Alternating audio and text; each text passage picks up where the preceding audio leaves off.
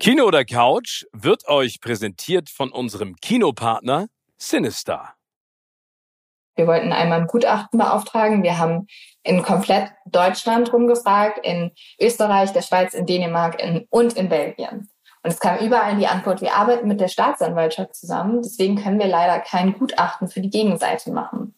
Und da musst du dich ja wirklich mal ernsthaft fragen, also wenn für bestimmte Gutachter immer der Hauptauftragsgeber die Staatsanwaltschaft ist, wie unabhängig bist du dann noch? Wenn, also wenn du davon, das ist dein Einkommen, kriegst du davon, dass du die sozusagen zufriedenstellst. Und das sind einfach so Sachen, wir sagen ja nicht, wir haben ein schlechtes Rechtssystem, aber es sind so Sachen, wo wir sagen, warum sprechen wir da nicht drüber? Also bei uns in, bei uns in der Reportage haben wir geguckt, was hat die Polizei vielleicht noch nicht herausgefunden. Also wo sind in Ermittlungsakten vielleicht Spuren aufgetaucht, denen schon nachgegangen wurde, aber nicht so intensiv. Und genau da haben wir dann hingeschaut und sind in die Richtung gegangen und haben tatsächlich Dinge herausgefunden, die der Polizei damals noch nie so geäußert wurden. Also uns wurde von einem Auftragsmord berichtet, von einem Hells Angels Mitglied. Also wir sind so ein bisschen in das Rockermilieu eingeschleust worden durch eine Informantin und konnten dann da einige Spuren sammeln, die dem Gericht und der Polizei so nicht vorliegen. Trotzdem, und das ist so ein bisschen das Gruselige an der ganzen Sache, reicht das nicht aus, um jemanden aus dem Gefängnis freizukriegen. Oder zumindest, um nochmal über seine Schuld zu reden. Genau.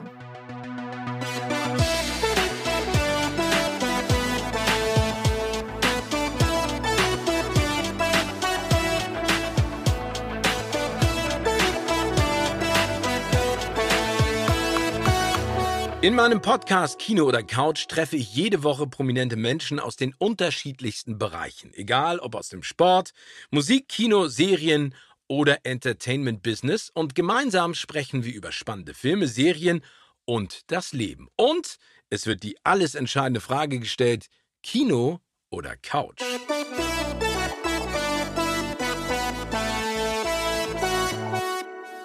Bei mir zu Gast sind heute zwei Damen. Ihre Stimmen verbinden viele mit Mord und Totschlag. Sie selbst bezeichnen sich als Schisser, doch ihre Neugier und Interesse an True Crime sowie Cold Cases überwiegt jede Angst. In ihrem Podcast Mord auf Ex wird gerne mal ein Wein genossen, während sie über düstere, wahre Verbrechen sprechen. In der Audioreportage Die Nachbarn recherchierten sie monatelang an einem Doppelmord von vor zehn Jahren. Ich bin gespannt, ob die beiden auch in Sachen Film und Serien gerne in Krimi- oder Psychothriller abtauchen. Herzlich willkommen, Leonie Bartsch und Lynn Schütze. Hallo. Ich freue mich sehr. Hi. Leo und Lynn. Wir freuen uns auch sehr. So, jetzt Butter bei die Fische. Direkt steigen wir ein mit ja. der schwierigsten Frage aller Fragen. Oh Gott. Gibt es einen Film eures Lebens, beziehungsweise einen Film, den ihr ganz besonders schätzt und den ihr immer nennt, wenn euch jemand danach fragt? Also ich glaube, wir haben... Leo. Ja, willst Oder du beides? anfangen? Also, nee, mir ist das unser ist ja sehr ähnlich, Eben. oder? Also wir haben ein Leo und ich muss mal ganz kurz sagen, wir unterscheiden uns eigentlich relativ auch stark in den Sachen, die wir privat gucken, weil ich oft abends gar nicht mehr Crime gucken kann.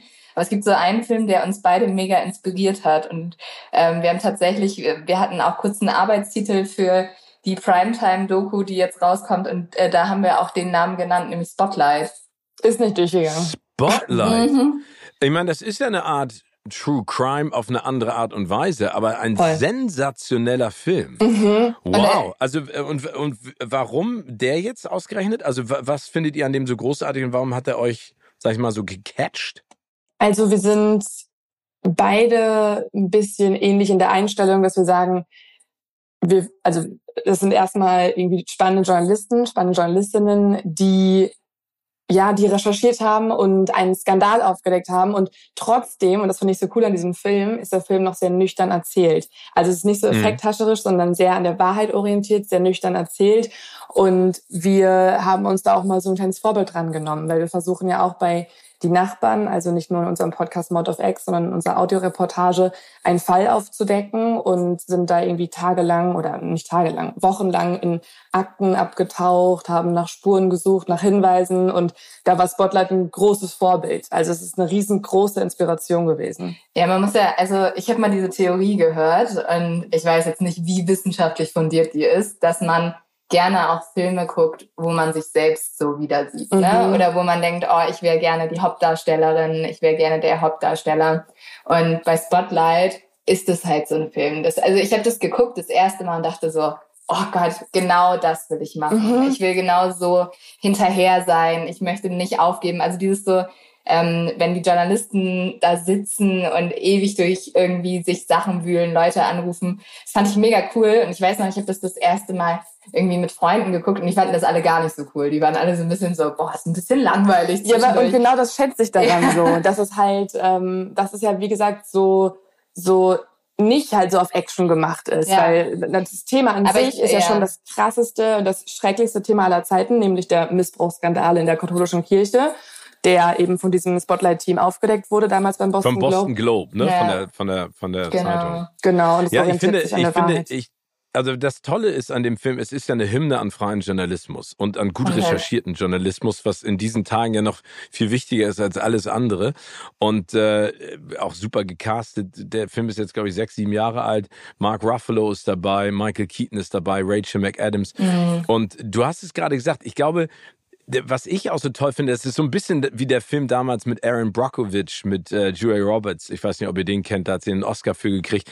Das ist so David gegen Goliath. Ne? Mhm. Also eine kleine Zeitung, die versucht im Prinzip einem System auf die Spur zu kommen, dass er davon lebt, immer noch, muss man dazu ja sagen, äh, die Verbrechen zu vertuschen. Also das ist ja absurd, mhm. dass, dass dieser Fall vom Boston Globe schon so lange zurückliegt, aber dass wir heute im Jahr 2022 immer noch darüber diskutieren, was die katholische Kirche für unfassbare Verbrechen an Kindern begangen hat und immer noch nicht dafür gerade steht. Und es ist halt und, eins äh, der größten Systeme der Welt, ne? Also ja. nichts ist mächtiger als Glauben und deswegen, ich, also ich, ich glaube, es gibt halt viel, was wir nicht wissen, was mächtige Systeme alles so ein bisschen untertuschen können. Und sich gegen sowas zu stellen, ist halt unglaublich mutig. Und das sieht man ja in diesem Film auch. Und tatsächlich, also der Film basiert ja auf eine wahre Geschichte. Also der, ja. äh, diese Recherche gab es ja wirklich und hat das halt alles losgetreten, dass wir heute darüber diskutieren, wie viel Missbrauch gibt es denn in den Kirchen.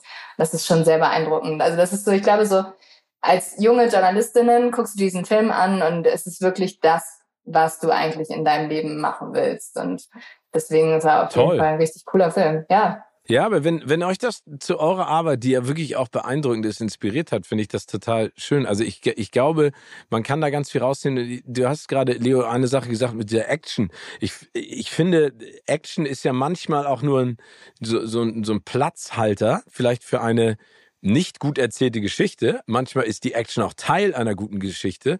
Aber in diesem Fall ist ja eigentlich das ist ja ein Thriller. Also mhm. das ist ja äh, so, so, ein klassischer Suspense-Thriller, den du dir anguckst. Und dann diese Übersprungshandlung noch zu machen, zu sagen, das ist gar nicht fiktional, sondern das ist real. Mhm. Ähm, mich hat der Film auch total geflasht und begeistert. Aber das sind auch Filme auf der anderen Seite, die mich dann immer so ein bisschen sprachlos zurücklassen. Ich weiß nicht, wie euch das geht, dass, dass es so etwas überhaupt noch ja. gibt. Man ist auf jeden ne? Fall wütend. Also ganz am Ende im Film gibt's ja dann noch, auch noch mal diese Schwarzblende und dann oh. wird da aufgelistet.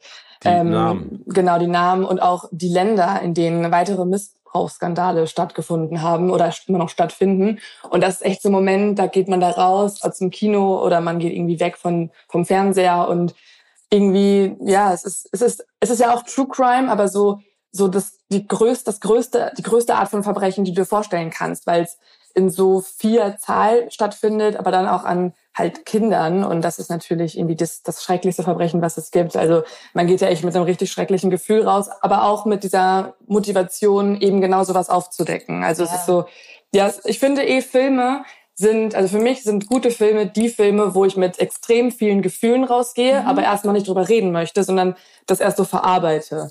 Kennt und ihr das, das, wenn man so aus dem Kino geht und man ist so richtig noch in dieser Geschichte drin? Also das macht mhm. es für mich aus. So wenn ich nach Hause gehe, ich träume extrem viel. Also wenn ich dann nachts schlafe und dann noch von diesem Film träume oder von der Serie oder wenn man eine Serie guckt und man denkt dann drüber nach, obwohl man sie nicht mehr guckt, was würde ich jetzt machen, wenn ich die Hauptdarstellerin wäre. Und das macht für mich sowas aus, was mich dann richtig fesselt. Und also da gibt es aber für mich auch noch so eine Unterscheidung zwischen solchen Filmen und Serien und dann halt so viel good Serien. Die schalte ich jetzt an, wenn ich nicht viel nachdenken möchte. Aber sowas, das, da denkt man halt ewig drüber nach und das finde ich hat dann auch einen Impact und das ist halt richtig, richtig schön, wenn sowas einen Film bewirken kann. Ja, wenn es inspirierend ist und zum Nachdenken, André, finde ich auch. Ich finde es zum Abschalten auch großartig, wenn ich mal so herzlich lachen kann. Deswegen ist dieses Erlebnis gemeinschaftlich auch zu gucken total toll. Es gibt noch einen Film, über den habe ich schon mal gesprochen in diesem Podcast. Den würde ich euch gerne nochmal empfehlen. Der ist emotional äh, einfach eine, eine Achterbahnfahrt, ähm, der meiner Ansicht nach der Extraklasse ist. Ein neuseeländischer Film. Ähm, der nennt sich Die letzte Kriegerin. Mhm. Und da geht es um eine Familie, die, sag ich mal, in den Slums von, äh, ich glaube, Auckland lebt ähm, und äh, einen gewalttätigen ähm, alkoholkranken oder süchtigen Vater hat, der äh, zwischen extremer Wut und extremer Liebe für seine Familie schwankt, aber es geht zentral eigentlich um die Mutter. Und das ist ein Film, den habe ich im Kino gesehen und äh, wusste nicht so richtig, was mich erwartet. Und da hat mich, äh, das war wirklich wie so ein Schlag in die Magengrube. Und am Ende des Films haben die Leute nicht so, so geschlucht, sondern die haben geweint, aber mit einer Inbrunst und Kraft, ne, weil das so Krass Mhm. Aber, aber auch da geht's positiv raus, aber was dieser Familie passiert. Also wenn, wenn, wenn, wenn ihr nach Sachen sucht, die euch emotional packen, ja. ist das für mich ein Film, der, mhm. der ähm, wirklich ganz, ganz oben steht. Ich finde, ähm, wenn ja, man schon noch über so Emotionen spricht und so, äh, seid ihr Kinogänger, die auch mal alleine im Kino sind? Ja. Ich nicht. Weil ich finde es sogar geiler als zu zweit, muss Echt? ich sagen. Ja, weil also da habe ich mal irgendwann für mich selber die Theorie aufgestellt, wenn ich alleine im Kino war, dann bin nur ich mit dem Film zusammen und lass mich darauf zu 100 Prozent ein. Wenn noch jemand neben mir sitzt, bin ich immer mehr noch im Jetzt, also ja. im Kinosaal und nicht nur im Film drin, weil ich überlege so, okay, gefällt das der Person neben mir oder die Person lacht an einer Stelle nicht, wo ich mega gelacht habe. Hm, okay, dann ist ja mein Humor ganz anders als, also man ist immer noch mehr in diesem zwischenmenschlichen Konstrukt als nur im Film. Und deswegen ist auch so ein bisschen diese Frage, was sind unsere Lieblingsfilme, ist bei mir ein bisschen geprägt durch, wo war ich denn alleine im Kino? Ich habe ja, zum Beispiel spannend. kurz überlegt, ob ich ähm, von Jordan Peele Us, also den Film Wir sage, mhm. ähm, ein Horrorfilm, der also wenn ich mit Leuten darüber gesprochen habe, waren alle so, echt, den fand ich eigentlich gar nicht so cool von Jordan Peele, der davor war doch viel besser. Aber da war ich alleine im Kino und es war der erste Horrorfilm, in dem ich mich alleine ins Kino getraut habe. Weil normalerweise hast du ja vorhin schon. Würde mir nie passieren. Nee, mir auch nie. ich würde nie allein, nie alleine in einen Horrorfilm gehen. Aber ich also habe auch vorhin eine Beruhigungstablette genommen. war das ein aber, das, ist, das, was war das? Aber, aber das ist auch schon mal the next stage, muss man sagen. Du gehst alleine in einen Horrorfilm und nimmst vor eine Beruhigungstablette, damit du alleine ins Kino gehen kannst. Respekt, ey, Respekt, ja, Leo. Also ich meine, ich war auch immer Zeit Single. Vielleicht muss man das auch sagen. Ich hatte jetzt nicht irgendwie einen Freund, den ich mir mitschleppen konnte oder eine Freundin, sondern ich war auch dann irgendwie eh mehr allein unterwegs und ich war allein in New York in der Zeit. Das heißt, es war wirklich so ein bisschen, was kann ich machen? Ich habe eh nichts zu tun. Ach, ich möchte diesen Film sehen, aber ich traue mich nicht. Okay, dann nehme ich halt eine Beruhigungstablette. Ja, aber, okay. äh, aber es hat funktioniert und da war ich noch dreimal allein in Ass. Äh, dreimal in dreimal in, alleine. Ja. Oh also wurde auch einmal mit einmal mit Freunden. Jetzt klinge ich gerade raus. Jetzt klinge ich wie das größte Opfer. Also ich muss sagen, Nein, man, müsste, man, müsste, mir sehr viel Geld bezahlen dafür, dass ich in einen Horrorfilm gehe. Ich, das ist ja so absurd, weil wir jeden Tag über True Crime sprechen, aber ich kann mich ja gar nicht gruseln. Also ich sitze auch immer bei so Thrillern, wo es irgendwelche Parts gibt, wo man sich erschrecken könnte, sitze ich mit so einem riesen Kissen da. Mhm. Aber dreimal ein Ass, also das ist mein persönlicher Albtraum, muss ich sagen. Lynn hat ja, Steven, da können wir beide vielleicht sie mal ein bisschen ähm, was von abbringen. Weil Lynn hat eine komische Angewohnheit, dass okay, sie, welche ist das? Das ist oh, wirklich ja. schräg. Also ich finde es sehr schräg. Ähm, sie mag Spoiler so gerne, dass sie sich eigentlich vor jedem Film und jeder Serie selber spoilert. Also sie liest sich vorher die Handlung von allen Folgen durch. Okay. Nicht immer. Nein, nein, nein. Aber oft. Nein. Das kommt darauf an, wie gut die Serie ist, wie gut der Film ist und ob es gruselig ist. Also ich finde teilweise Horrorfilme sehr interessant von der Handlung, weil ich da so ein, so ein bisschen was drüber lese. Ich kann sie aber nicht gucken, weil ich einfach so, also erschrecken ist für mich nichts Gutes. Also es ist genau, ich kann nicht Achterbahn fahren. Also ich gehe da raus und mir geht's am Ende einfach scheiße. Also dieses, der Adrenalinschub bringt mir nichts Gutes, sondern äh, mir geht's einfach schlecht. Und deswegen ist es genauso mit Horrorfilmen. Ich will aber wissen, was da drin passiert. Das heißt, ich lese mir den Wikipedia-Eintrag dazu durch. Oder ich gucke irgendeine Serie. Okay, aber, aber das ist ja, ja. eine Inhaltsangabe. Oder liest genau. du dir dann, äh, nee. so wie Leo das gerade erzählt hat, liest du dir dann durch, in Minute 18 kommt so ein Jumpscare. So konkret okay. glaube ich nicht. Nein, nein. Aber es ist auf jeden Fall so ein Ding, das, wo, ja, ich weiß auch schon, was in der Serie passiert. Ich, ja, so, ich hab's, ja. Nee, nee, aber ich habe die ähm, Zusammenfassung auf YouTube von Folge 8 geguckt. Ich habe sehr viel Hate dafür in meinem Studium bekommen, dass ich Game of Thrones nur die Zusammenfassung auf YouTube geschaut habe. Aber ich hatte nicht die Zeit, damals diese ganze Serie zu gucken. Ich wollte aber trotzdem wissen, was los ist. Dementsprechend, du wolltest mitreden können. Genau. Ja, ich fand das auch wirklich spannend. Aber ich fand dann auch nur bestimmte einzelne Handlungsstränge spannend. Und deswegen habe ich mir einfach die äh, YouTube-Zusammenfassung angeschaut. Man muss sagen, mein, mein Bruder ist so ein richtiger Film-Nerd und auch sehr gern Nerd. Und wenn ich ihm das erzähle, dann kriegt er wirklich immer so einen halben Herzinfarkt und sagt so, es geht auf gar keinen Fall, wie kannst du das nur tun? Aber ja, äh, also ich bin, äh, muss ich dir ganz ehrlich sagen, ich bin so ein bisschen auf der Seite deines Bruders. Ja, ich weiß, ich weiß. Ne? Also ohne dir jetzt zu ja, nahe zu treten, äh, weil, also ich kann das verstehen. Also ich, ich, ich, muss ja ab und zu mal im Job ähm, Horrorfilme gucken und das Absurde ist, ich denke jedes Mal, ey, jetzt bist du geheilt. Ne? Ich gucke mir jedes Mal einen Horrorfilm an und denke so, ah, okay, jetzt gehen sie in den Keller, jetzt wird's dunkel, jetzt erschrecken sie sich gleich.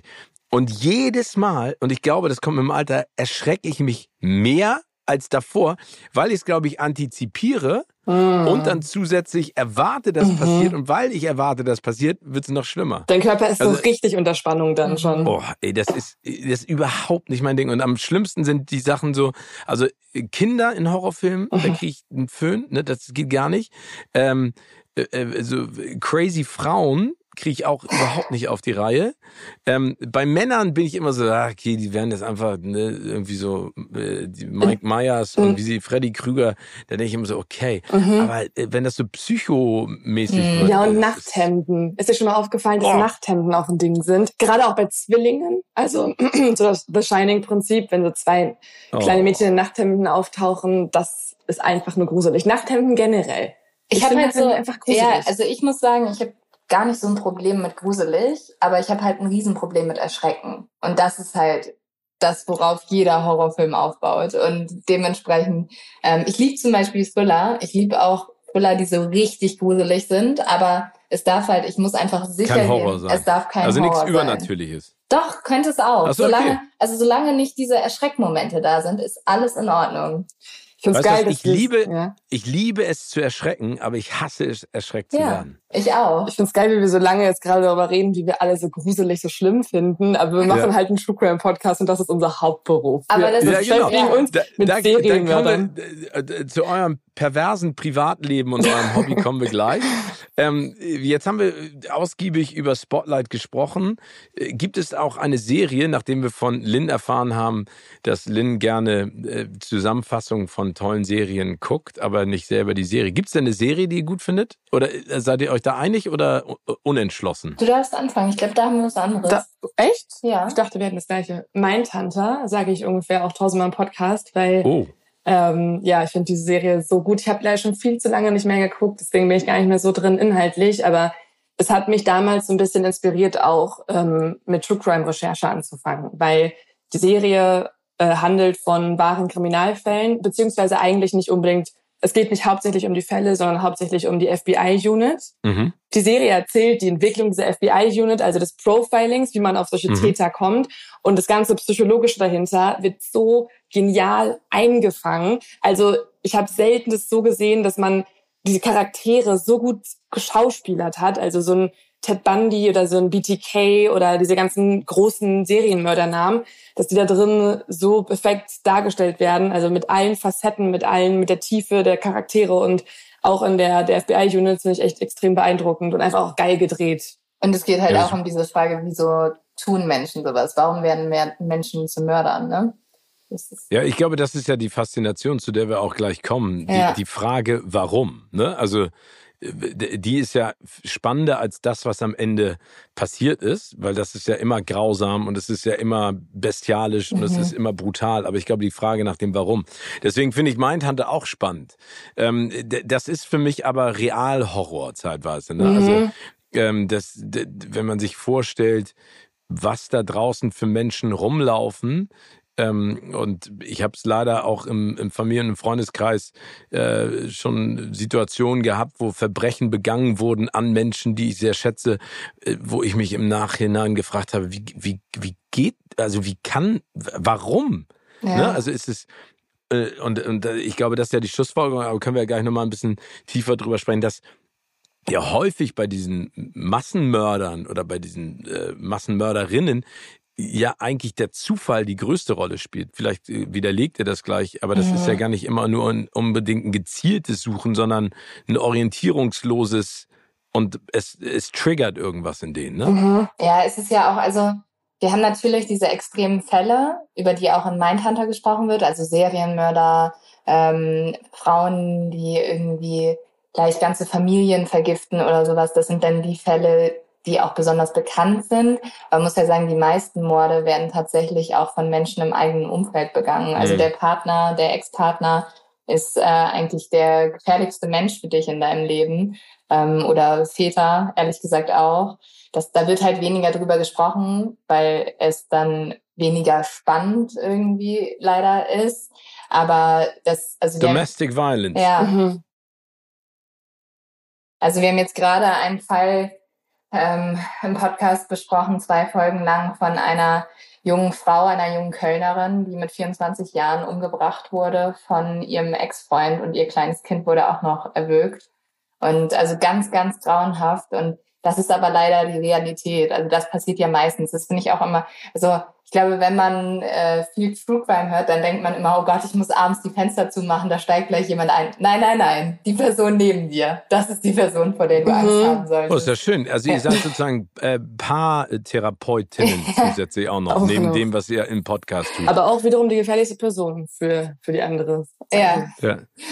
Also wir haben gleich auf jeden Fall noch eine Menge Zeit. Noch eine, weil Lynn, du hast es jetzt nicht gesagt, deine so. Lieblingsserie, ähm, ist das auch Mindhunter? Oder nee, Good Girls Revolt. Also das ist wieder so ein bisschen so wie Spotlight. Ich, äh, dies, äh, ich finde die ist zu unbekannt, diese Serie. Die lief mhm. auf Amazon nur eine Staffel, dann hat Amazon die abgesetzt, leider. Ähm, das geht um Frauen in den 70er Jahren, die als Journalistinnen gearbeitet haben, aber damals durften sie nur den Männern zu recherchieren und die haben dann geklagt. Also es basiert auch auf, das ist eine absurd, oder? Wenn wir überlegen, jetzt heute, das ist gar nicht so lange her und wir dürfen diesen Job machen, sind super ähm, sind super glücklich, dass wir ihn machen können und ist ja auch voll wichtig, dass Frauen diesen Job machen. Und dass einfach in den 70er Jahren Frauen nur Männern zu recherchieren durften. Die haben dann ihren Namen auch unter die Artikel gesetzt, die meistens auch noch die Frauen geschrieben haben und ähm, haben das halt veröffentlicht. Aber wie eine Frau stand da mit ihrem Namen drunter. Und das ist halt absurd. Und diese Serie behandelt, ähm, glaube ich, fünf Journalistinnen, die dann am Ende dagegen klagen. Und dadurch kam es halt, dass Frauen als Journalistinnen arbeiten dürfen. Aber es ist jetzt nicht nur, ähm, geht es jetzt da um diesen Kampf, sondern es ordnet auch so ein bisschen die Zeit ein. Und das ist tatsächlich für mich so, ich habe diese Serie geguckt und da war ich auch noch ein bisschen jünger. Da habe ich, glaube ich, sogar noch nicht mal als Journalistin gearbeitet und da habe ich echt gedacht, oh, das, das will ich machen. Ähm, richtig, richtig cool. Ich finde es super, super schade, dass die abgesetzt wurde. Ähm, Gab es auch einen, ja, musst du unbedingt machen. Da gab es auch einen riesen Diskurs drüber, weil ähm, damals die Regisseurin gesagt hat, ist ja schön, dass eine Chefliga bei Amazon von nur Männern diese Serie abgesetzt hat und gesagt hat, sie ist nicht relevant genug. Ähm, ja, der alte weiße Mann, ne? Was soll ich sagen? Das ist äh, grauenhaft und es ist auch ex extrem frustrierend. Ich, meine Mutter ist ja auch Journalistin, mhm. ähm, äh, mittlerweile ja Ende 70 und ähm, ich weiß noch, dass vor allen Dingen in meinen Teenagerjahren war sie ganz häufig. Also das, das Großartige ist, meine Mutter ist eine unfassbar klare und starke mhm. Persönlichkeit. Aber ich weiß, dass sie wirklich in meinen Teenagerzeiten auch zeitweise nach Hause gekommen ist und auf der Terrasse saß und völlig fertig war, weil wieder irgend so ein, Entschuldigung, wenn ich das da, ich sag's einfach mal, so ein Wichser mhm. in der Chefetage äh, nicht damit klarkam, dass sie eine klare, eindeutige Meinung hatte zu bestimmten Themen, die sie auch machen wollte. Mhm. Und die so abgebügelt wurde. Und der hat dann auch ganz lange eine eine Reihe geschrieben, hier ist fürs Hamburger Abendblatt in ähm, Gätchen trifft, hieß die, und da hat sie auch äh, sehr viele äh, Menschen getroffen und interviewt und das war eigentlich immer ein unfassbar, äh, also es war toll zu lesen. Ich finde, sie kann wahnsinnig toll schreiben. Ich bin echt stolz auf sie. Und äh, sie hat mir auch von Begegnungen mit mit Entertainern, sage ich jetzt mal, mhm. äh, äh, erzählt, die so in den 60er, 70er, 80er Jahren richtig groß waren und die eine Attitüde ihr gegenüber auch hatten, wo ich im Nachhinein einfach sagen muss, ey, das ist so peinlich. Es ist so, es ist so mir so unangenehm für mein Geschlecht, dass es solche Leute überhaupt gibt. Ja. Auch in dieser Art und Weise, ne? Und, äh, und das hat sie immer, hat sie uns immer mitgegeben. Das fand ich einfach echt großartig. Das, und deswegen finde ich toll, dass äh, euch solche Sachen so inspirieren und mhm. dazu gebracht haben, auch diese, diese, diese großartigen Podcasts zu machen. Ja, das noch ist ja auch, also, Achso, nee, nur ganz kurz noch. Also ich glaube, also selbst jetzt als Frau im Journalismus kriegst du ja noch mal ein, zwei Mal Sachen mit, wo du irgendwie denkst, okay, das sollte so eigentlich nicht mehr sein. Aber wenn man sich dann halt wirklich irgendwie die Generation unserer Mütter anschaut, das war halt wirklich noch mal was anderes. Ich würde und, durchdrehen. Also wäre ja. ich damals ähm, mit solchen Menschen konfrontiert gewesen, ich wäre ausgerastet. Ja, und das Schöne ist halt bei True Crime, dass wir das erste Mal ein Genre haben, das tatsächlich von Frauen dominiert wird, was ja also leider auch in der Medienbranche immer noch eine Seltenheit ist. Und das finde ich irgendwie, also das finde ich eigentlich ganz cool, dass wir das mal haben. Und es war am Anfang, muss man auch sagen, bei uns, als wir gestartet sind, hieß es immer so, brauchen wir wirklich noch zwei Frauen, die einen True Crime Podcast machen. Wir waren damals, glaube ich, das zweite Frauenpaar, das einen True Crime Podcast gemacht Absurd, hat. Ne? Und ja. äh, wo wir immer gesagt haben, äh, fragt das irgendjemand, die zwei Männer, die noch einen Laber-Podcast yeah. machen. Jeder, also ja, genau. zu dem Zeitpunkt war fast jeder Laber-Podcast von zwei Männern und trotzdem, wir wurden so oft verglichen. Also es war wirklich krass. Also es gibt ja noch einen anderen True Crime Podcast, der auch sehr groß ist in Deutschland ähm, und wir wurden ständig verglichen. Und es hieß ich bin immer froh, so, dass wir beide blond waren und genau. nicht irgendwie braunhaarig und blond, ja. weil dann wäre es wahrscheinlich noch krasser gewesen. Also aber ja, ich meine, das Absurde an dieser Diskussion ist ja eigentlich, eigentlich sollte es ja so sein, dass es völlig egal ist, wer was, wann, wo macht. Genau. Also ob Mann, Frau, klein, groß, dick, dünn, ähm, welcher Hautfarbe, welcher Religionsangehörigkeit, welcher sexuellen Orientierung, wel, also welchen Geschlechts. Ne? Es sollte um Inhalt gehen. Also solange genau. der Inhalt gut ist, ist doch egal, wer ihn vorträgt. Genau, und, und das ist ja eigentlich auch, auch der, der, der Kampf in unserer Gesellschaft, der ja zu Recht geführt ist, dass es diese Chancengleichheit gibt. Dass es am Ende nicht heißt, warum machen Leo und Lynn denn noch einen True Crime Podcast? es gibt ja schon einen, aber wie du gesagt hast, diese Laber-Podcasts, ne, ich meine, das, das sind 180 Millionen. Mhm. Also das, da gibt es ja keinen großen Unterschied. Aber wie gesagt, deswegen ist es ja umso inspirierender, auch mit euch zu sprechen und vor allen Dingen auch mal zu hören, in welche Richtung ihr filmisch und seriell tendiert, weil das ist total spannend und ich finde es großartig und das, das ist ja immer das, was ich auch versuche zu propagieren und zu erzählen, dass Film und Serie so viel mehr ist als nur Berieselung. Es kann Berieselung sein, aber es kann auch total Inspiration sein. Und es kann dir auch die Möglichkeit geben, manchmal Geschichten zu entdecken, von denen du noch nie in deinem Leben gehört hast. Oder auch Inspiration, wie Geschichten erzählt werden. Das ist ja auch für euch total großartig. Mhm. Ne? Also ihr habt eben gerade Ass angesprochen. Wenn du dir jetzt mal den neuen an, anguckst äh, äh von ihm oder, oder den, den ersten, mhm. die Erzählstränge, die visuelle Umsetzung. Mhm.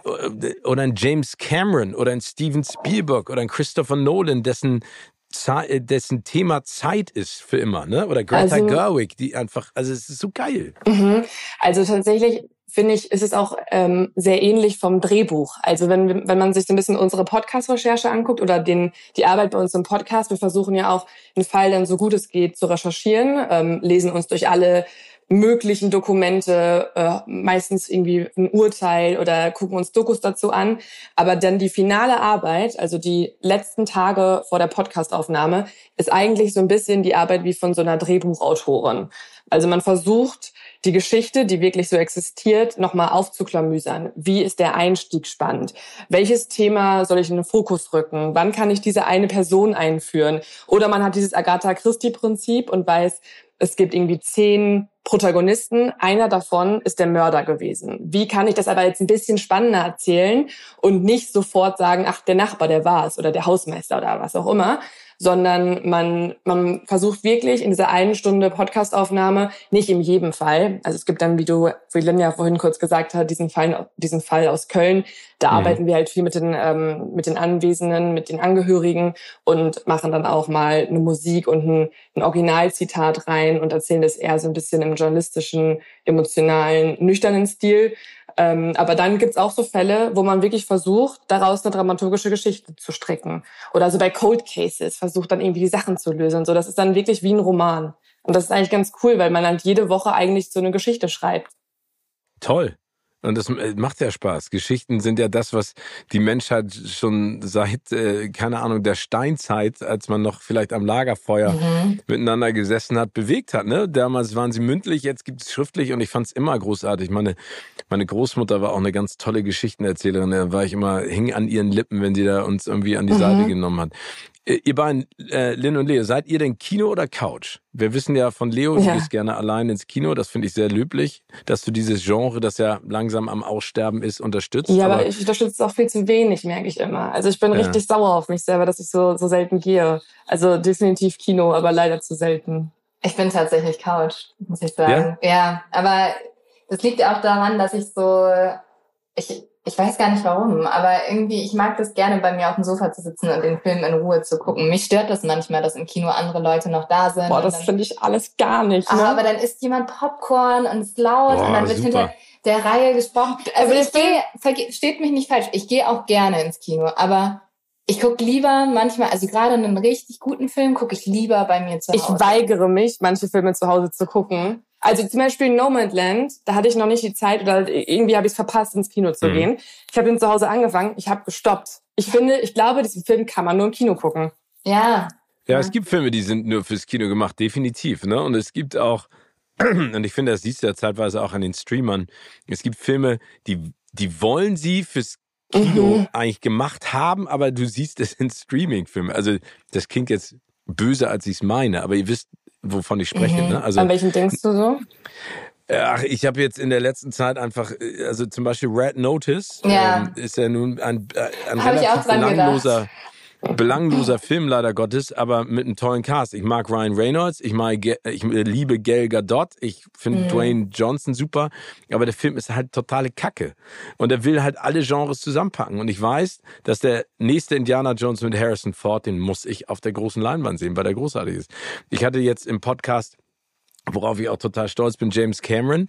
Ähm, mhm. Wir haben über Avatar 2 gesprochen, The Way of Water.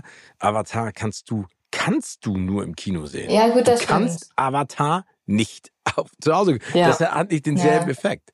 Und ähm, das ist ja auch schön. Also das ist ja okay. Es gibt ja auch äh, True Crime Fälle, die kann man nur mit euch wirklich hören.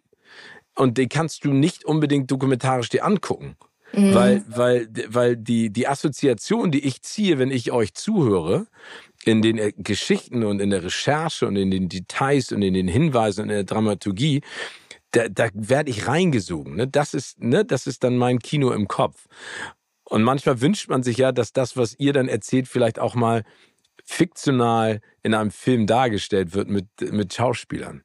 Aber äh, das ist ja, das ist ja bei jeder Geschichte, das ist ja äh, rein subjektiv, ne? Also jeder hat ja ein anderes Fable. Aber ich finde auch gut, dass ihr da unterschiedliche Meinungen zu habt. Ja, aber, ich, aber also ich muss auch sagen, tatsächlich, also im Kino lässt du dich halt schon mehr auf den Film ein. Also ich hab beim, ja. also zu Hause. Überzeugen wir dich gerade? Nee, nee, nee. Yeah. Also ich würde sagen, ah, ja, also bei so ein paar Filmen stimme ich schon definitiv zu. Und ich bin zu Hause, habe ich weniger Geduld. Also wenn der Film mir nicht gefällt, dann schalte ich den halt schneller aus. Oh, und das kann ich auch nicht.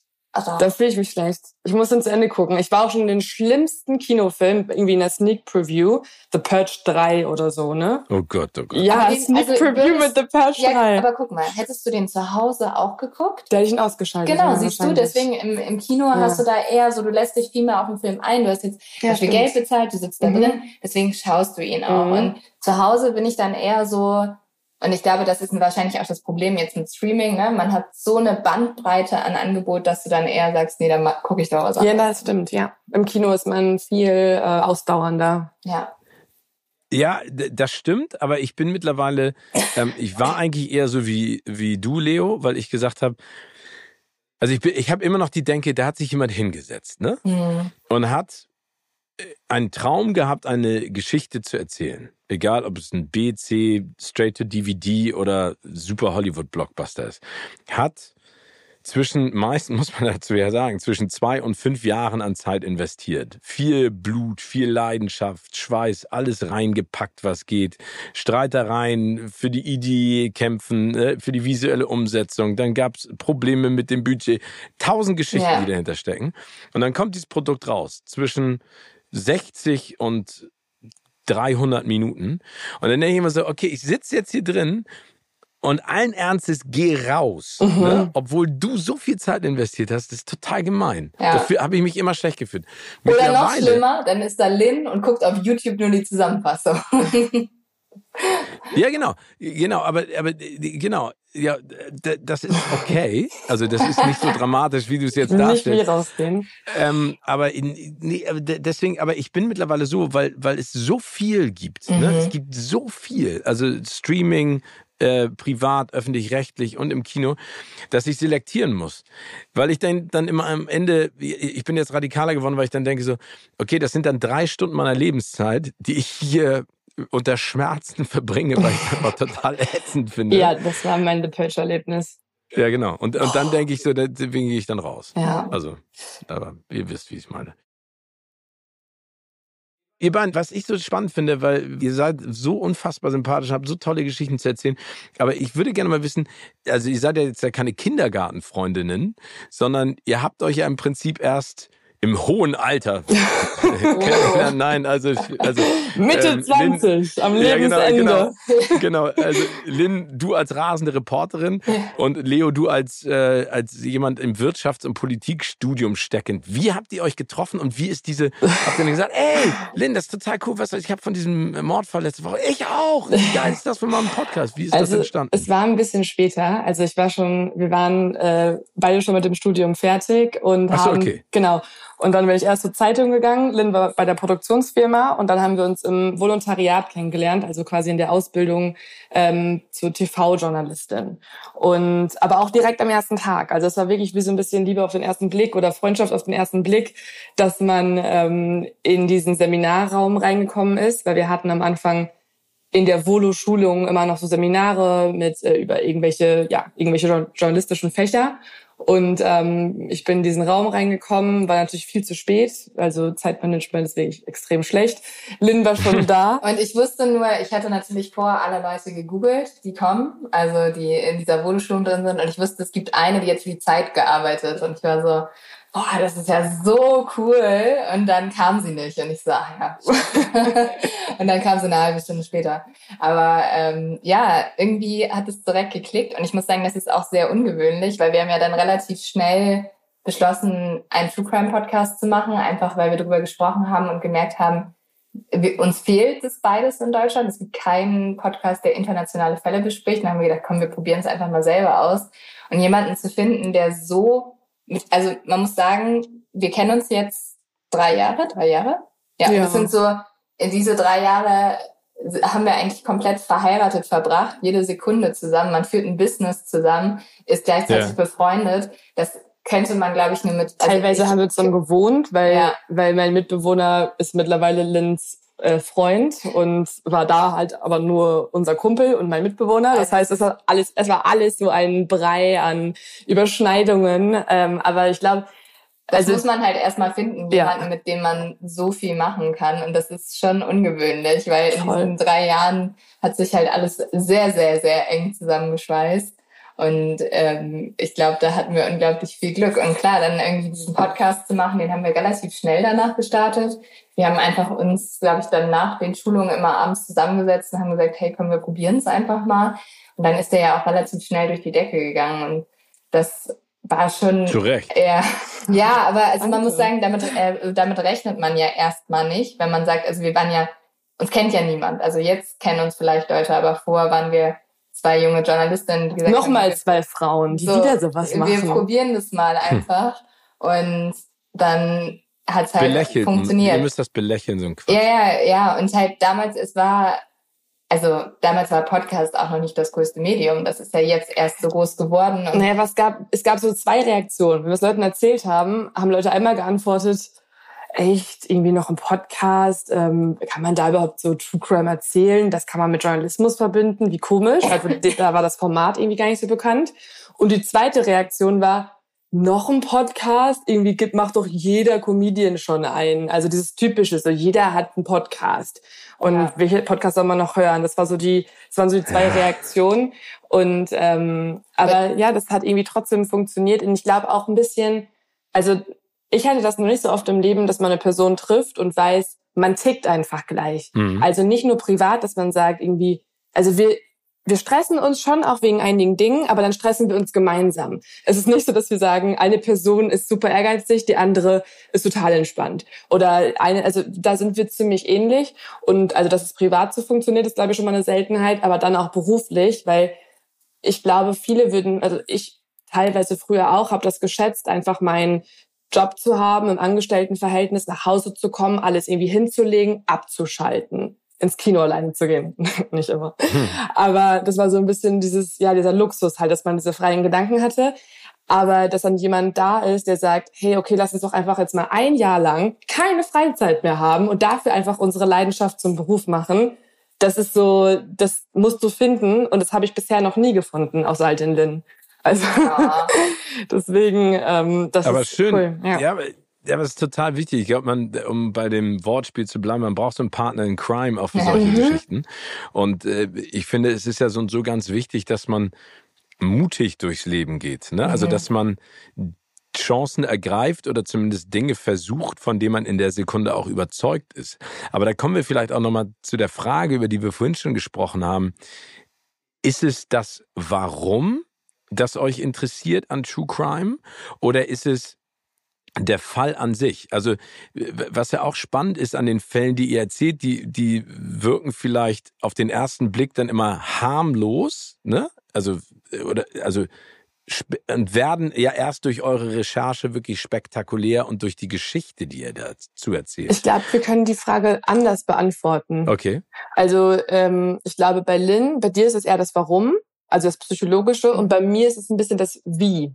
Also ich finde, ah, okay was für mich die spannendsten Fälle sind, wo ich nicht aufhören kann zu recherchieren, ist, ähm, wenn es zum Beispiel einen Cold Case gibt und es nicht aufgelöst wurde. Zodiac Killer zum Beispiel, einer der bekanntesten ja. Fälle, der bis heute nicht gelöst wurde. Auch mehrfach verfilmt. Ne? Genau, ja. Und da bin ich wirklich so, dass ich denke, war, also wie kann ich das jetzt lösen? Ich lese mich, gucke dann die Rätsel an, ich gucke mir die Phantomskizzen an, ich, ich gucke mir die Tatorte an. Darknet unterwegs. Genau, dieses. Irgendwelche Videos zu an. Deswegen finde ich auch Mindhunter cool, weil es diese Reise zeigt. Also ich erstelle ein Prof, ich, wir, es gibt eine Tat, es gibt ein Opfer, aber es gibt keinen Täter zu dem Zeitpunkt.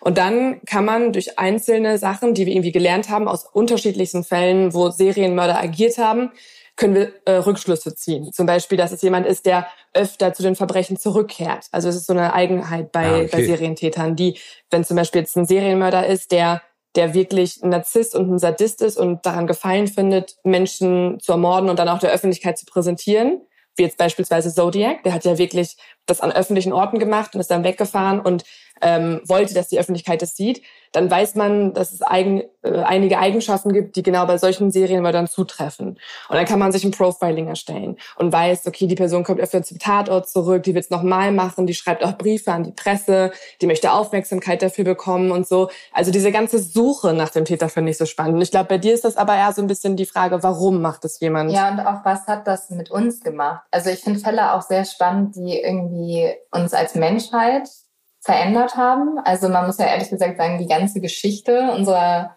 unserer Menschheit ist irgendwie True Crime, also angefangen bei äh, Julius Caesar, äh, der hm. Ermordung, dann hinzukriegen. Ich habe tatsächlich auch Geschichte damals im Nebenfach studiert und fand es schon immer richtig interessant. Und äh, mittlerweile wünschte ich, hätte auch noch Psychologie studiert, weil diese, also diese Verbindung zum einen, was haben solche Taten auch mit uns gemacht, was haben sie vielleicht auch verändert? Und dann die zweite Frage ist ja auch, ähm, ja wirklich, wieso passiert sowas? Und die Menschen sind halt nicht, also es ist, wir machen es uns sehr einfach, wenn wir sagen, die Menschen sind einfach Monster. Das ist genauso wie wenn wir sagen, okay, die Nazis, das waren einfach Aliens, die damals, also irgendwelche schrecklichen Menschen, die damals auf die Welt gekommen sind und das begangen haben. Also es wird eigentlich dann spannend, wenn du es dir anguckst und sagst, das hätte aber auch jeder von uns sein können. Und warum? Mhm. Und nur ja. so kannst du es aber auch in der Zukunft verhindern. Weil wenn du dir nicht eingestehst, dass in jedem von uns sowas drin ist und dass man tatsächlich, wenn man vielleicht anders aufgewachsen wäre, wenn ein paar Sachen anders passiert wären, dass man auch zum Mörder hätte werden können, ich glaube, dann werden wir als Gesellschaft da auch nicht viel weiterkommen. Das finde ich auch so cool darüber, dass wir so viel über True Crime sprechen. Ich glaube tatsächlich, dass das was verändern kann, weil wir einfach mehr im Bewusstsein sowas haben, dass wir tatsächlich auch schon, also es gibt ja früher Anzeichen bei Kindern auch teilweise. Also viele Serienmörder haben zum Beispiel eine Kopfverletzung gehabt, eine ganz schlimme, oder haben schon als Kinder gezündelt, also haben Feuer gestiftet, haben Tiere gequält.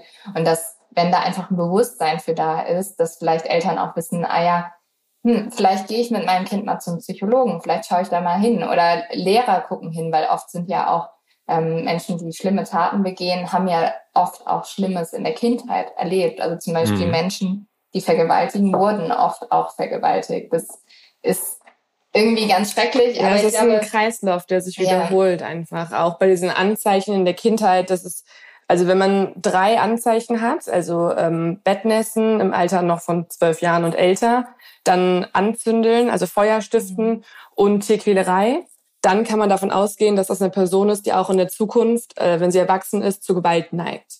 Andererseits deutet das aber auch darauf hin, dass dieses Kind höchstwahrscheinlich unter Missbrauch leidet durch die Eltern. Also in, in, in irgendeiner Form, sexuell oder ähm, körperlicher Form oder psychischer Form. Und ähm, ja, dann denkt man irgendwie, also es ist schon irgendwie ein Kreislauf der Gewalt, der sich immer weiter ergibt.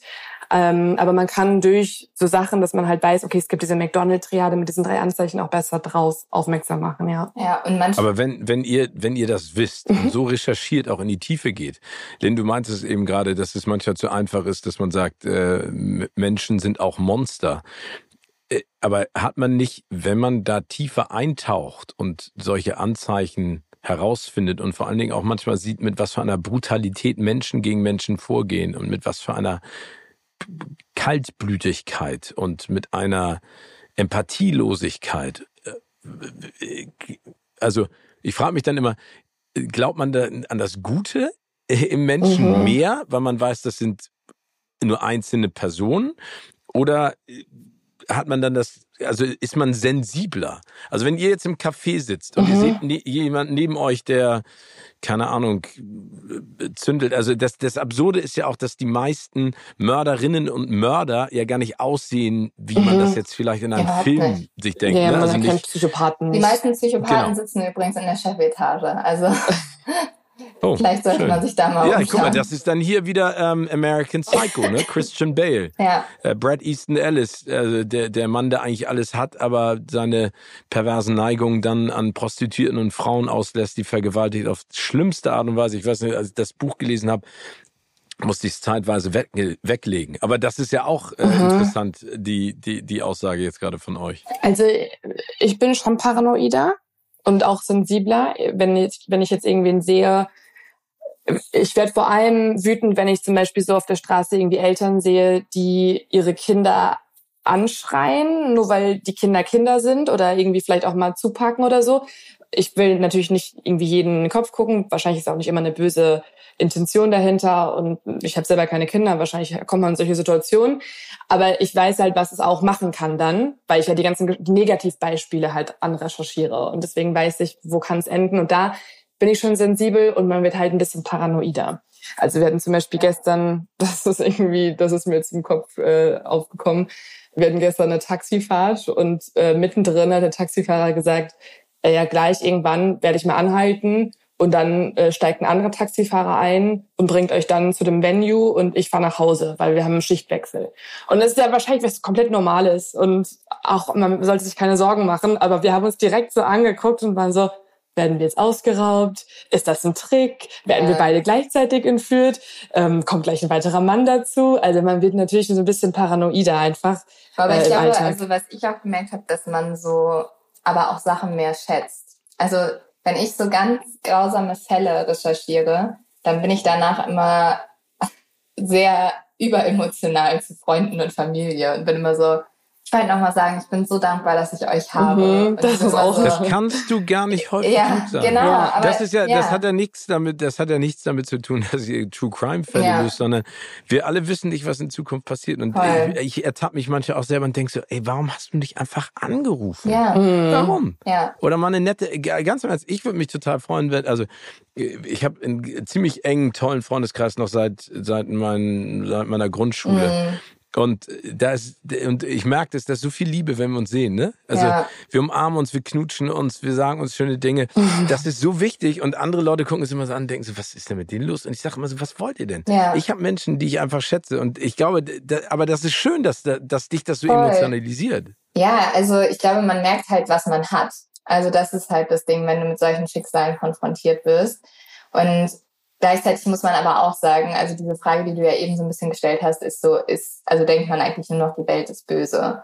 Und das ist halt, also man muss sagen, wir kriegen ja in unserer Recherche auch ganz viel von guten Menschen mit. Also es geht ja, ja nicht nur um den Mörder, sondern es geht auch um die Ermittler, die Ermittlerinnen, die irgendwie dort versucht haben, jemanden zu fangen. Es gibt, äh, geht um die Familien, die da unglaublich gekämpft haben. Und wir haben tatsächlich diese Frage nämlich auch mal so einem Staatsanwalt aus den USA gestellt, der ganz viele schlimme Fälle ähm, behandelt hat. Und der hat auch gesagt, er geht dann in diesen Gerichtssaal, also nee, erstmal geht er zum Tatort und an diesem Tatort sind schon irgendwie 40 Leute, die nachts um drei da rauskommen, ihre Familien zu Hause lassen, um jetzt irgendwie rauszufinden, wer hat dieses junge Mädchen umgebracht. Dann geht er in den Gerichtssaal, wo auch irgendwie super viele Leute versuchen, hier Gerechtigkeit herzustellen. Und dann denkt er sich am Ende, nee, das war ein Mensch, der jetzt irgendwie was Schlechtes getan hat, aber insgesamt ist die Menschheit ja gut.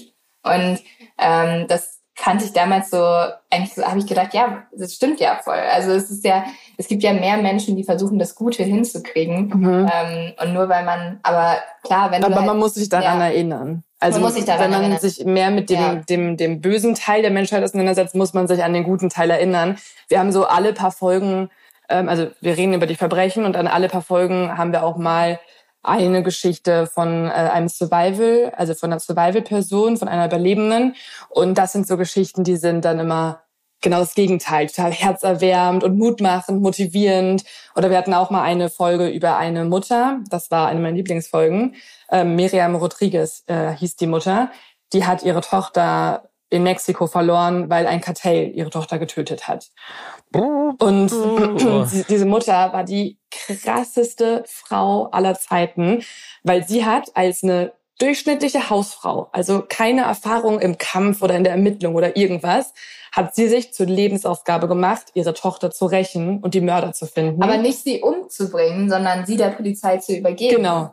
Also noch mit so einer krassen, krassen Motivation ist sie in die Sache reingegangen und sie hat es geschafft. Also sie hat sich die Haare gefärbt, sich irgendwo eingeschleust, hat sich mit Kartellmitgliedern irgendwie äh, gut verstanden, hat dann über Verwandte was rausgefunden und hat es am Ende geschafft, dieses SETA-Kartell, also eines der schlimmsten, gefährlichsten mexikanischen Kartelle, äh, aufzufinden und die Mörder ihrer Tochter verhaften zu lassen. Und am Ende wurde sie selber erschossen von dem Kartell. Also Aber ich glaube, das sehen wir auch irgendwann als Film übrigens. Das ist noch relativ frisch der Fall. Wahnsinn. Ja, Aber ich, ich, kriege so krieg richtig Gänsehaut, wenn ihr das erzählt, weil ich finde, die Herangehensweise und die Beschreibung, die ihr auch gerade gegeben habt, total schön, dass hinter einem Mordfall eine Person steckt oder hinter einem Mord, aber dahinter, um das aufzuklären, so viele Menschen mit Leidenschaft, Empathie, Liebe, ähm, am sozialen Gewissen und, und vor allen Dingen an der Expertise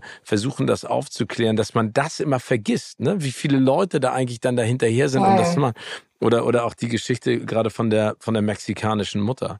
Ähm, es geht halt viel so, also wenn man auf Netflix die Dokumentation guckt, dann geht es ja auch viel immer nur um den Mörder und ja. auch um diesen Hype. Und ich glaube, das versuchen wir im Podcast schon sehr, dass wir auch über die Hintergründe sprechen, auch über die Familien und auch über die Opfer. Also wie hießen die Leute überhaupt? Weil das weiß man so, so selten und das ist eigentlich schade.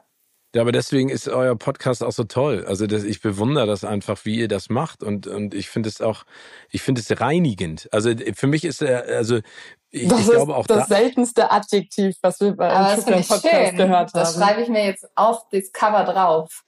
Ja, nee, aber wirklich, also reinigend im Sinne, dass äh, auch mit den Worten, die ihr da gerade ähm, gegeben habt, dass, weil ich, ich glaube, wir leben ja so, so in einer Zeit momentan, in der wir ständig von Hiobs Botschaften überrannt werden. Wenn du mhm. Nachrichten guckst, ist es ja nur negativ. Ne? Und ich glaube, dass, dass wir meistens gar nicht die Zeit und die Muße haben, in dieser Geschwindigkeit, in der wir durchs Leben gehen, mal dahinter zu gucken. Und ich glaube, wenn man sich die Mühe macht, einfach dahinter zu gucken, wie ihr das auch tut, dann bekommt man ein anderes Bild und eine andere Hoffnung. Ich bin grundsätzlich eigentlich ein totaler Optimist. Ne? Ich glaube einfach, dass das irgendwie alles dann doch funktioniert und zusammengeht. Ich glaube, dass es immer Arbeit ist.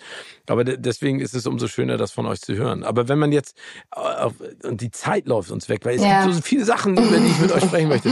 Aber ähm, wenn man man jetzt äh, von, von eurem Podcast jetzt zu eurer, eurer Doku-Reihe Die Nachbarn geht, ist das ja sozusagen der nächste Schritt, weil ihr nehmt euch ja aus der Recherche in den Archiven raus und seid aktiv vor Ort. Mhm. War das ein notwendiger Schritt für euch oder war es der Drang? Weil das wäre auch noch eine Frage mhm. gewesen an Leo und äh, an dich, Lynn.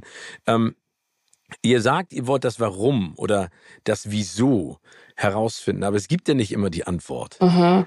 Also das ist ja bei Code Cases ja auch manchmal schlimm. Man kommt in eine Sackgasse und dann kriegst du nicht die Antwort auf warum oder wie.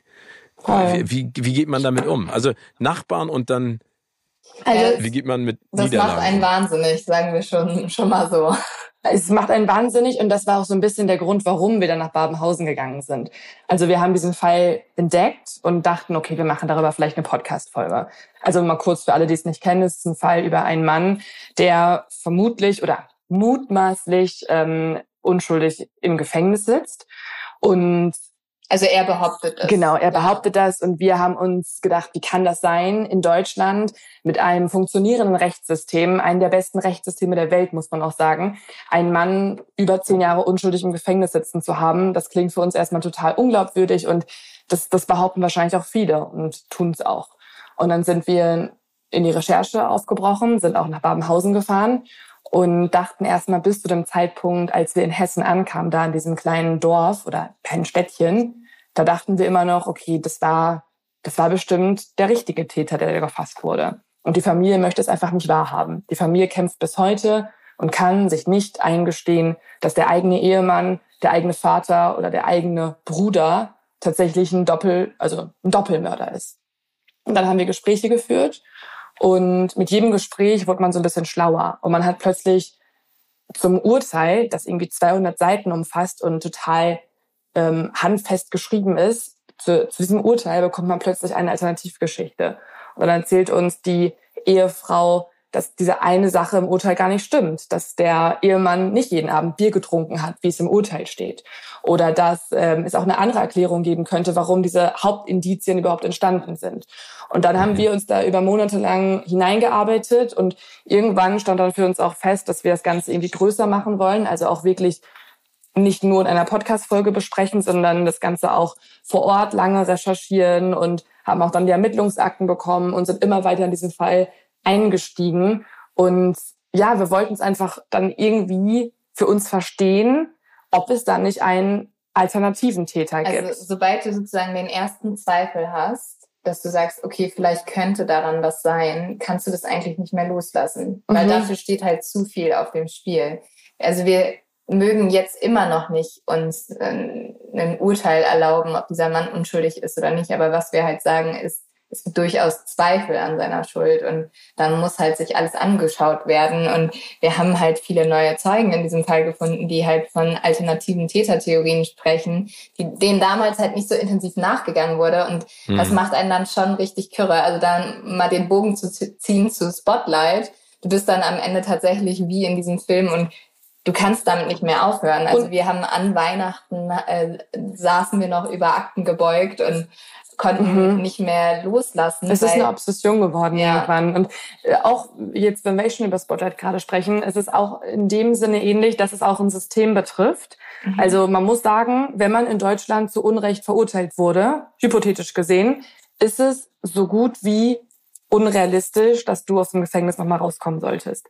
Weil sobald Wirklich? ja, ja, in Amerika ist es ein bisschen anders, weil in Amerika gibt es das Innocence Project, die setzen sich dann für äh, zu Unrecht Verurteilte ein, ähm, beauftragen Gutachten, ähm, stellen pro bono, also umsonst quasi Strafverteidiger zur Verfügung. Das gibt's halt in Deutschland nicht.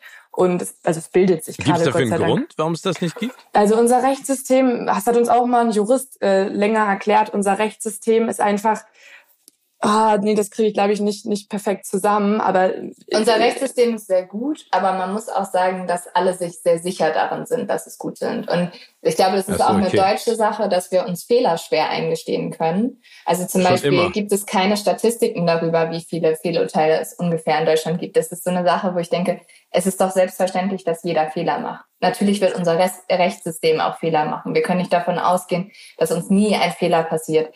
Und wenn wir uns nicht damit beschäftigen, dann ähm, können wir aber auch die Sachen nicht aufklären. Und das ist einfach so eine Grauzone, die so ein bisschen totgeschwiegen wird. Mhm. Ähm, mittlerweile hat sich ein Innocent äh, Project gegründet. Wir sind auch mit denen im Kontakt. Wir haben mit denen gesprochen. Die bauen sich gerade auf aus verschiedenen Universitäten. Wir sind da einfach nur noch ein bisschen hinterher. Und es gibt auch so, das ist ehrlich gesagt auch sehr traurig, dass es auch hier wieder eine Klassensache wird. Weil ähm, wenn du viel Geld hast, dann hast du durchaus eine Chance, einen Anwalt zu beauftragen, neue Gutachten zu beauftragen. Ja. Wenn du aber kein Geld hast und das zum Beispiel jetzt auch niemand pro bono macht oder die Presse nicht darüber spricht, du musst ja erstmal einen Verteidiger kriegen, der sagt, ich mache mit dir eine Wiederaufnahme. und das alles aus dem brauchst du neue Gefängnis heraus. Gutachten. Und das musst du, das musst du alles organisieren. Das heißt, du brauchst den Rückhalt und du brauchst das Geld. Und wenn du das nicht hast, dann ist es super schwierig.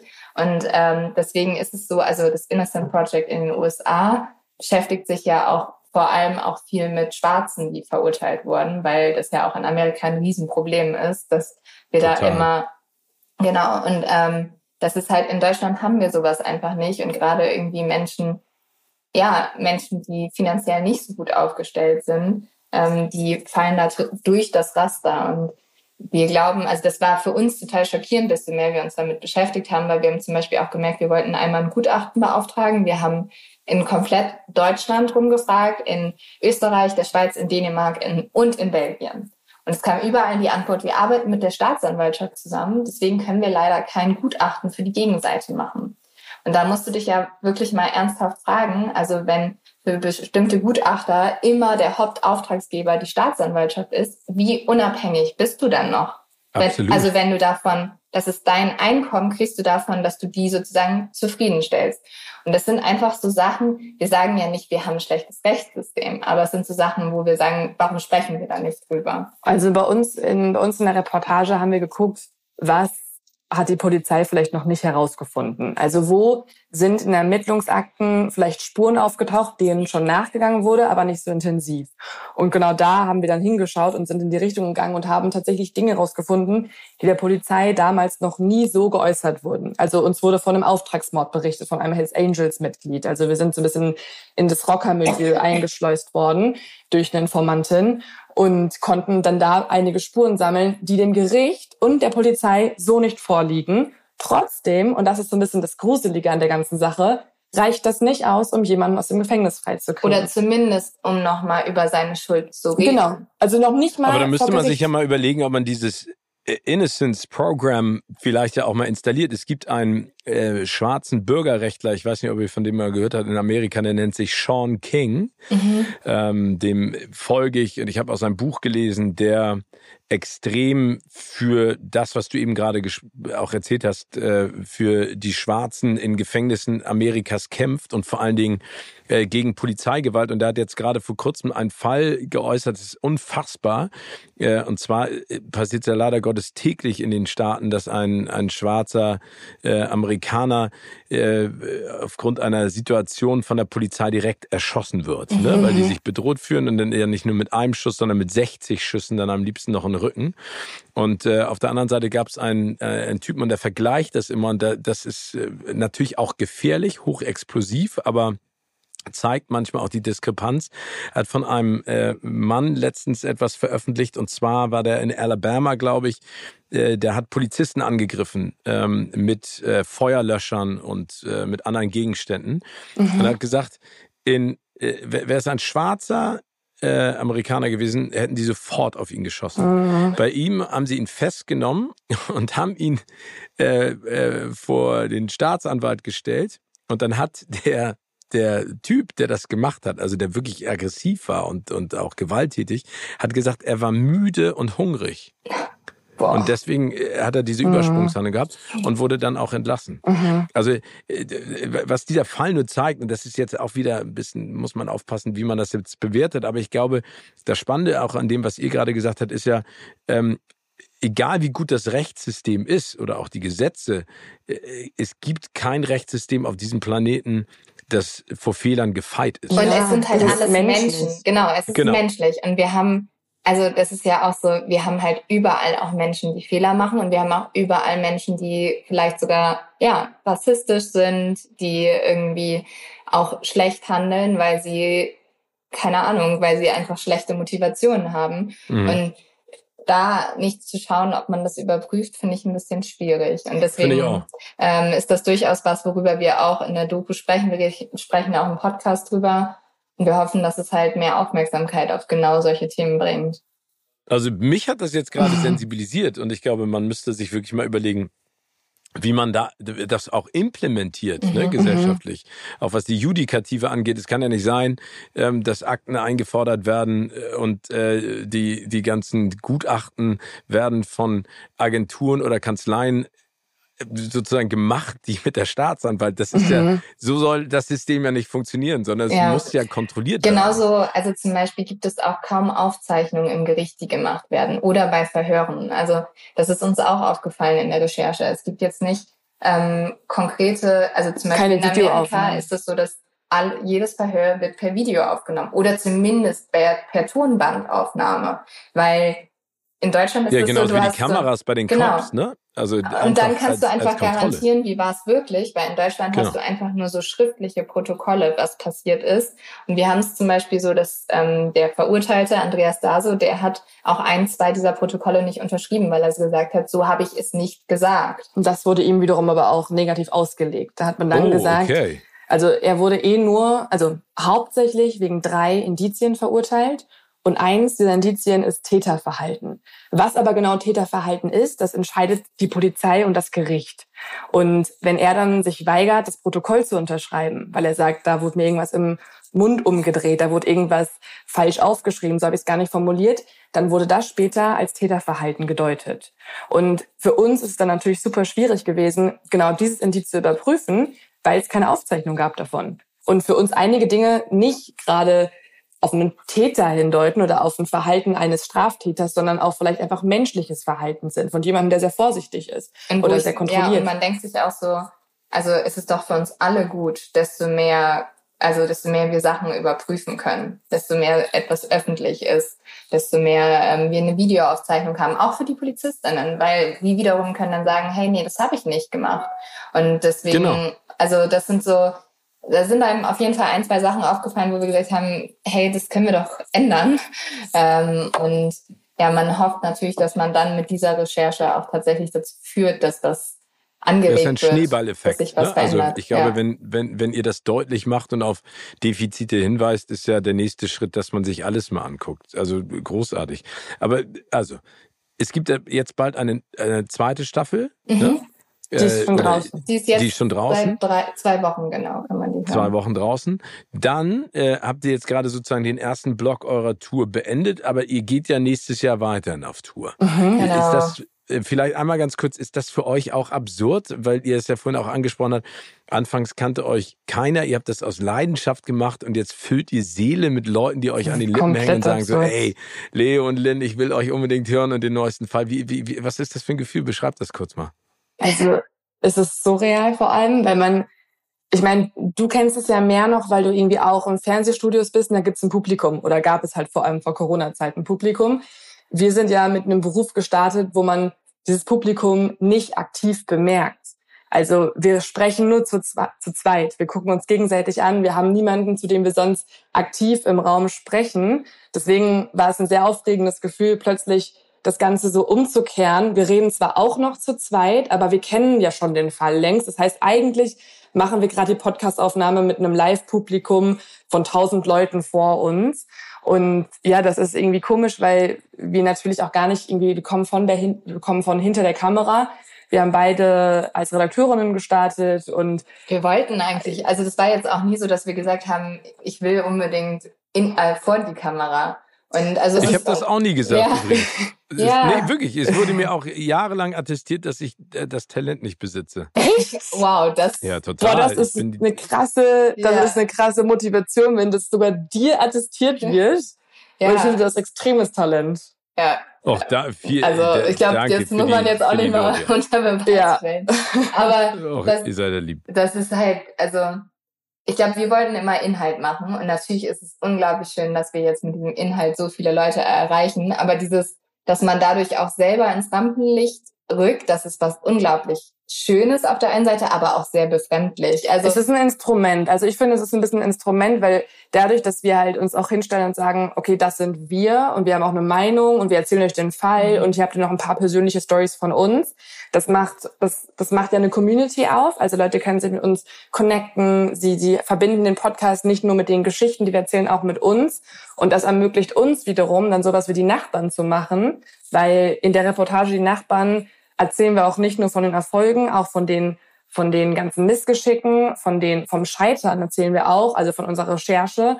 Und das können wir natürlich nur, wenn wir uns irgendwie auch nahbar den Leuten zeigen. Das heißt, es ist so ein bisschen ja, so ein Instrument oder so ein bisschen die Prämisse für unseren Beruf. Und aber es ist halt so, also ich, das denke ich manchmal auf der Tour, wenn wir danach Leute treffen, die sind ja so richtig fasziniert von dir. Und ich denke mal, ich bin doch genauso wie du. Also ich bin doch kein Stück anders. Und ähm, daran muss man sich natürlich irgendwie so ein bisschen gewöhnen. Aber es ist halt auch wirklich was Schönes, wie du sagst, dass du so eine Community hast, so eine Reihe an Leuten, die du erreichen kannst. Und auch halt, ich glaube, das ist für mich so besonders dadurch, dass ich auch mal halt einen ganz normalen Journalismus gemacht habe, wo ich vier Minuten Beiträge gemacht habe, was auch mega Spaß gemacht hat. Aber wir haben jetzt unsere eigene Plattform, wir dürfen die Inhalte machen, die wir gut finden. Da guckt niemand mehr drüber, wir machen das, das alleine. Das ähm, krasseste ähm, Privileg. Also es das ist das Geilste. Echt, das ist echt Wahnsinn, ja. Also Aber ich glaube, ich, ich, ich glaube, ihr habt gerade so viele Trigger Points auch getroffen, die ganz, ganz wichtig sind. Ich glaube, dass äh, das Wichtigste ist, ähm, dass man sich immer noch als einer von allen sieht. Das sehe ich ja auch. Ne? Ich, ich darf, ich bin sehr privilegiert in dem, was ich machen darf, aber es ist, glaube ich, wichtig, immer äh, zu, zu wissen, das, was ich mache, ist das, was ich kann oder vielleicht auch nicht kann und das, was ich gerne mag. Das ist mhm. bei euch ja genauso. Also die Authentizität. Dann vor allen Dingen wichtig, es ist nichts perfekt. Es kann nichts perfekt sein.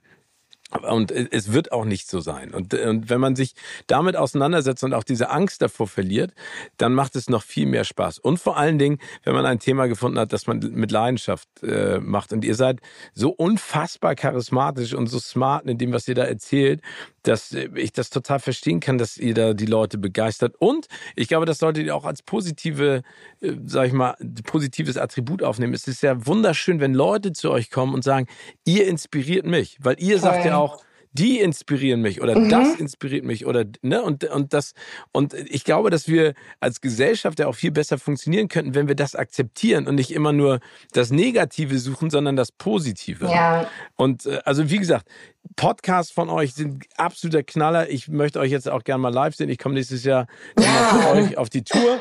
Ich gehe auch auf die Tour im November. Sehr herzlich eingeladen. Ja. ja, gerne. Also wenn ihr, wenn ihr, ich komme irgendwo hin. Wir kommen auch, ich, wir haben, und, und, wir haben den gleichen Booker, oder? Weil wir haben schon Plätze für deine Tour organisiert. Ich glaube, das weißt du ja. noch gar nicht. Ja, wir sind da. Aber wie geil, ja, sehr geil. Also wie, wie gesagt, äh, äh, Leo und Lynn sind da. Wer noch Bock hat, Tickets zu kaufen, kommt gerne vorbei. Ich freue mich. So, Leo und Lynn, weil ihr müsst gleich los. Ja. Ihr müsst den nächsten Fall lösen. Ja, machen wir ganz schnell und die Rubrik passt jetzt perfekt dazu. Die nennt sich Fast und Furchtlos. Oh. Also es geht ein bisschen um Geschwindigkeit. Ich stelle euch schnelle Fragen. Ich kriege schnelle Antworten mhm. und schwuppdiwupp. Ähm, euer Lieblingsgenre bei Filmen und Serien haben wir ja schon geklärt. True Crime. Ja, Thriller. Thriller, Thriller ja. ja. Habe ich selbst beantwortet. eure, eure gruseligste Begegnung? Puh, ähm, ja, der Rocker, den wir getroffen haben Ja. für unsere Doku. Mutmaßliche Von- von den Rot-Weißen. Mitglieder. Ja, Oh, okay. Hei, hei. Also wegen der. überall Waffen. Wir sind ins Haus rein. Es gab keine einzige Stelle in diesem Haus ohne Waffen. Und ich wünschte, ich würde übertreiben, aber guckt es euch an, ihr werdet es sehen. Ja, ja. Ja. Also ähm, Auftragsmörder. Oh, welcher Fall beschäftigt euch heute noch? Andreas Daso. Ich glaube, das ist der Fall, der uns niemals loslassen wird. Und ich glaube, wir werden auch niemals aufhören, da zu recherchieren. Welchen Film habt ihr zuletzt im Kino gesehen? Das ist eine Frage für Leo, nicht für Lynn. Ja, das stimmt. Nein, nein, für beide natürlich. Lynn sagt jetzt zurück Oh. in die Zukunft. Nee, fantastische Tierwesen. Den neuen. Oh, Der ist gar nicht so alt. Dumbledores Geheimnis. Ja, Mit einem meiner absoluten Lieblings-Superstars, Mats Mikkelsen. ja, mega. War richtig gut. So Ich habe einen Film gesehen, das war so ein Arthouse-Film. Ich weiß, ab Teil 6 oder so. Das war so ein finnisch-russischer, kennst du den? Okay, du bist wirklich eine Kinogängerin. Du bist echt Der war Der so-. Komisch, aber geil. Müsst ihr euch mal merken. Wie sieht ein freier Tag bei euch aus? Gibt es den? Ja, das ist die Frage, ehrlich gesagt. Ähm, äh, Freier Tag leider trotzdem arbeiten, aber das dann trotzdem Weniger. zu lieben, also weniger zu arbeiten, freiwillig zu arbeiten, ohne Druck zu arbeiten, Ohne Druck. Und halt irgendwie, ja, ausschlafen. ausschlafen, Ähm, einfach mal Zeit mit Freunden und Familie Waffeln verbringen. essen. Ja. Waffeln. Ja, Waffeln ist das Beste auf der Welt. Nee, ich finde das Geilste äh, sind Chocolate Chip Cookies. Nein, das Das Geile sind. Franzbrötchen, Leute. Ja, okay. Nee, Ich glaube, wir müssen uns zu einem Backabend treffen Ja. in Griechenland Ja. Und einen Podcast aufnehmen. Oder auf dem Malediven. Äh, wo würdet ihr denn leben, wenn es nicht Deutschland wäre? Ich in Schweden. Ich bin da, also ich habe da drei Jahre gewohnt, als ich klein war, ganz klein. Und seitdem fahren wir immer nach Skandinavien mit meiner Familie. Ich würde nach New York. Nach New York. Ja.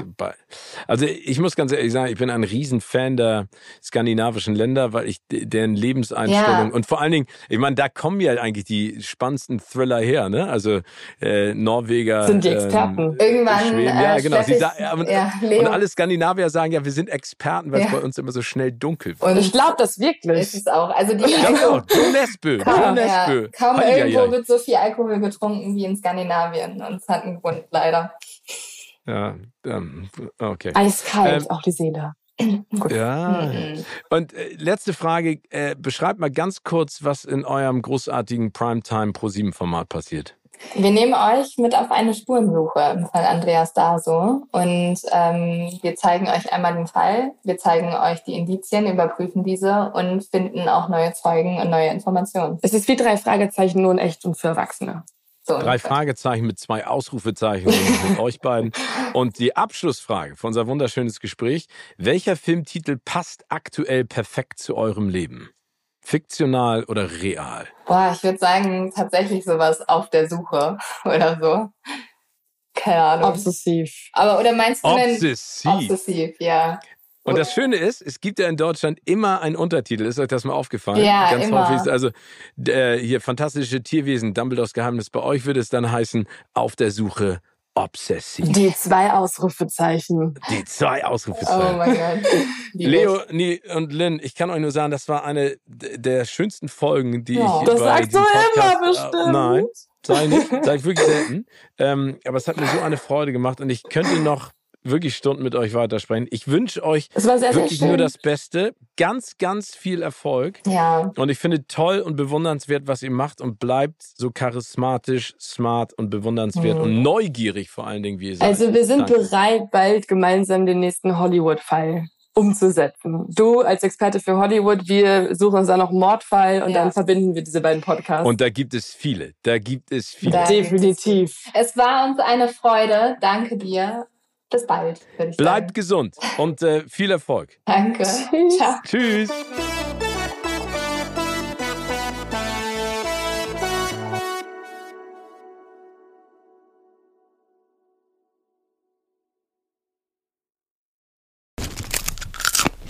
Kino oder Couch wurde euch präsentiert von unserem Kinopartner Sinistar.